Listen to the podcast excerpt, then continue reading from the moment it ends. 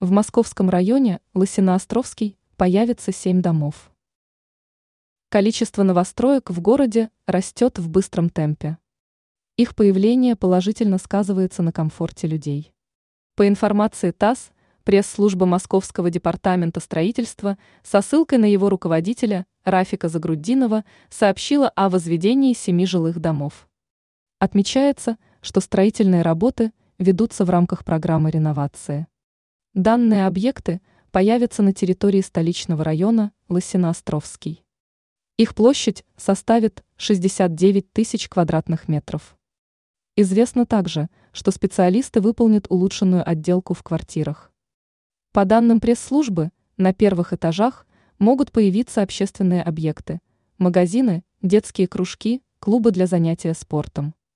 Кроме того, там будут находиться помещения для уборочного инвентаря, зоны для почтовых ящиков, комнаты для технического оборудования. Загруддинов добавил, что общее количество новостроек, введенных с начала программы в районе, составляет 7. В новые квартиры переедут жители 68 домов.